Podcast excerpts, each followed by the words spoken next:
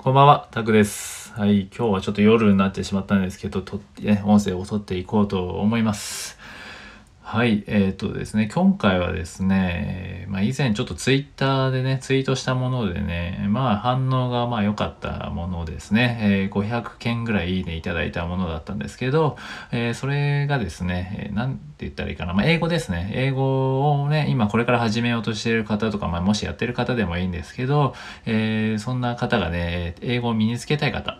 がね、えー大切にすべきことというかね、えー考えておくべきことっていうことでね、ちょっとお話ししようと思うんですけど、はい、ツイートしたのはね、以前こんな感じです。はい、以前のやつですね。はい、こんな感じですね。はい、僕の中国人の友達ですね。中国人の友人が、えっ、と、言っていたことなんですけど、こんな感じです。えー中国人の、えー友人は、えめちゃくちゃ勉強して、まあ、IELTS8.5。IELTS ってあの、何ですかね、えオーストラリアとかで、まあ、オーストラリアで初めて知ったんですけど、まあ、大学行く時とか、えーいろいろなんですかね、また永住権取る時とか、まあ、ビジネスビザもらう時とかに、えー必要なスコアなんですけど、IELTS8.5 ってめちゃくちゃ高いんです。まあ、ほぼ、ほぼ取れないって言われてるようなレベルのものなんですけど、はい、その中国人の友達はね、えー勉強してね、がっつり勉強して、えーその IELTS8.5 を取って、はい。で、対策なしで TOEIC 満点を取ったらしいんですね。で、まあ TOEIC はね、えー幼稚園児レベルに感じたらしいです。本当に。なんであんな終わらないのが意味わかんないぐらいのこと言ってたんですけど、まあ、僕は全然終わらなかったんですけど、はい。彼にとってはやっぱりもうね、まあ、その IELTS っていうのはもうかなりアカデミックというかね、かなり難しい、難しいんですよね。はい、難しいとは言われてて、まあ僕受けたことないんですけどね、結構高いんですよね。多分3、4万かかんのかな、受けるのに。でなんで、オーストラリアいる時受けなかったんですけど、はい、でも彼はね、その、まあ学科、大学行ってたのかな、確か。大学とか行ってたんでね、はい、仕事もね、身につけるためにやってたんですけど、まあ、それぐらいレベ,、ね、レベルも高いし、まあ、しっかり勉強してたから、やっぱり TOEIC はね、やっぱめちゃくちゃ簡単だったらしいんですよ。本当に幼稚園児かと思ったらしい、幼稚園児向けのテストかと思うぐらいって言ってたんですけど、まあ、そんな彼曰くですよね。そんな彼曰く、まあ、英語は、どのレベルまでを、どのくらいの期間で身につけるかを明確にすることが大切だと。で、まあ、あとはひたすら何度も何度も、本当飽きるくらい同じことの繰り返しをできるかだと。うん、っていうふうに言ってたんですよね。はい。まあ、これがなかなかできないんだよって話ではあると思うんですけど、まあ、一番ね、あの、もちろんこの何度も何度もね、やっぱ飽きるくらい同じことをやるっていうのは大変だとしても、大事なのはこの何ですかね。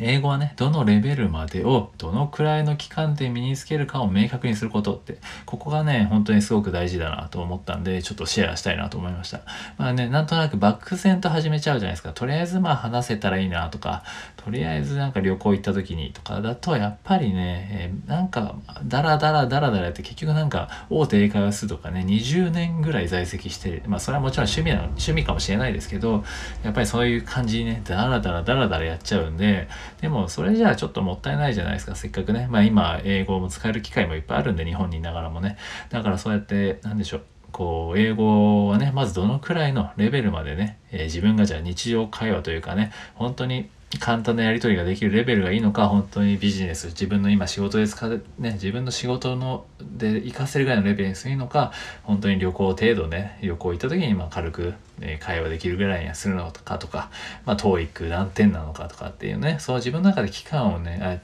レベルをけ設定して、あとは期間ですよね。うん。まあそれをしっかり設定するっていうのが、えー彼にとっては大事だっていうことだったんですけど、まあ確かにね、まあ期間はね、どうしても難しいとこはあると思うんですけど、まあ1年なり2年なりとかね、まあ自分のレベルによってそれは変わってくるんですけど、まあそれをある程度、ね、設定する、ね、そこからまあ逆算もできたりするので、まあもちろんね、これは全部の、全員が全員の人はね、当てはまらないです。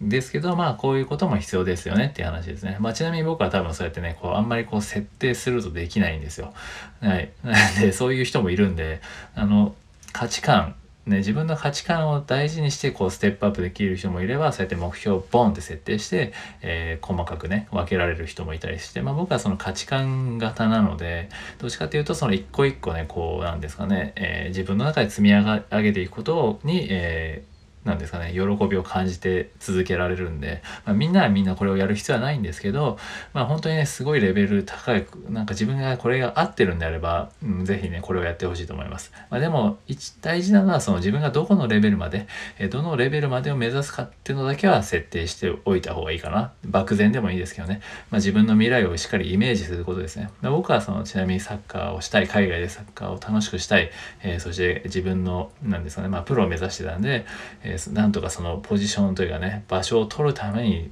ね、とにかくやっぱり伝えられることは伝えなきゃいけないしっていう最低限自分の思ったことはちゃんと言えるぐらいっていうのをもう目標にしてたんでまあ分かりやすかったんですよね。はい。なのでそれぐらいちょっと自分の中でこう臨場感を湧いてイメージするっていうのは大事だと思うので、はい。ぜひね、そこは、えー、そこは最低限やってほしいなと思います。はい。で、まあできればそうやって期間をなるとね、まあ1年なり2年なり、まあ2年とかね、そんなに何年も何年もっていうよりかは自分のそのレベルは絶対行こうっていうね、えー、コミットするためにもね、設定するっていうのは大事なのでね、はい。ぜひ、えー、このね、友人のアドバイス通りというかね、っていうところをちょっと参考にしてもらえればなと思いました。はい、ということでね、はい、今回は以上です。はいね、英語もね、なかなか時間もかかるんですけど、絶対ね、英語とかもね、全然話せるようになるんで、えー、どんどんどんどん、えー、こう、自分の中でね、しっかりレベルを設定して、自分の未来をしっかり想像して、えー、そこにね、絶対到達できるんで、そこまでやっていきましょうということですね。はい。ということで今回は以上になります。はい。頑張っていきましょう。継続していきましょうということで、はい。失礼します。